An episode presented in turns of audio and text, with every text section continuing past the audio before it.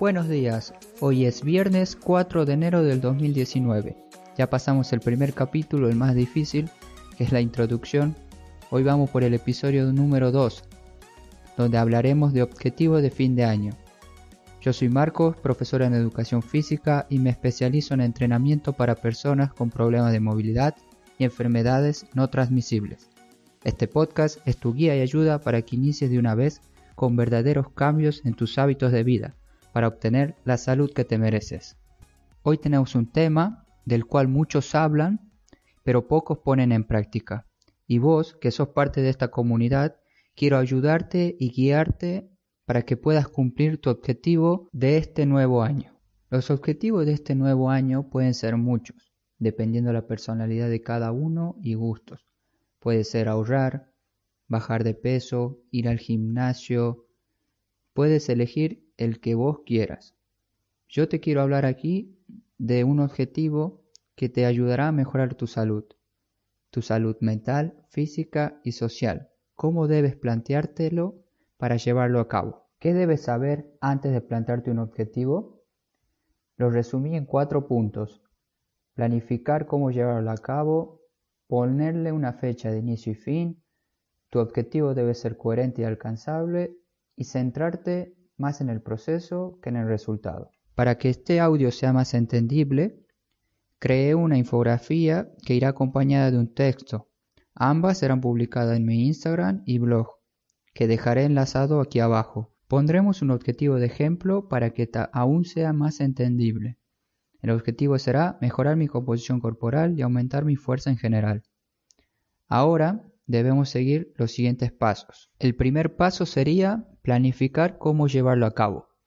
En un cuaderno o en tu computadora escribirás tu objetivo final y las fases que se requiere para obtenerlo. En este caso ya sabemos el objetivo final y las fases podrían ser entrenar mínimo dos veces por semana, generar nuevos hábitos como tomar agua, comprar más verduras y frutas, eliminar alimentos con harina y azúcares que tengo en casa, etc. Paso número 2. Ponle una fecha de inicio y fin. Así podrás calcular cuánto tiempo debes invertir para dicho objetivo. Coloca un punto de partida, por ejemplo, primero de enero a primero de septiembre. A lo largo de estos meses debes ir mejorando poco a poco. Paso número 3. Tu objetivo debe ser coherente y alcanzable. Siempre tienes que ser realista antes de plantearte un objetivo. Hablábamos de bajar de peso eh, o mejorar la composición corporal.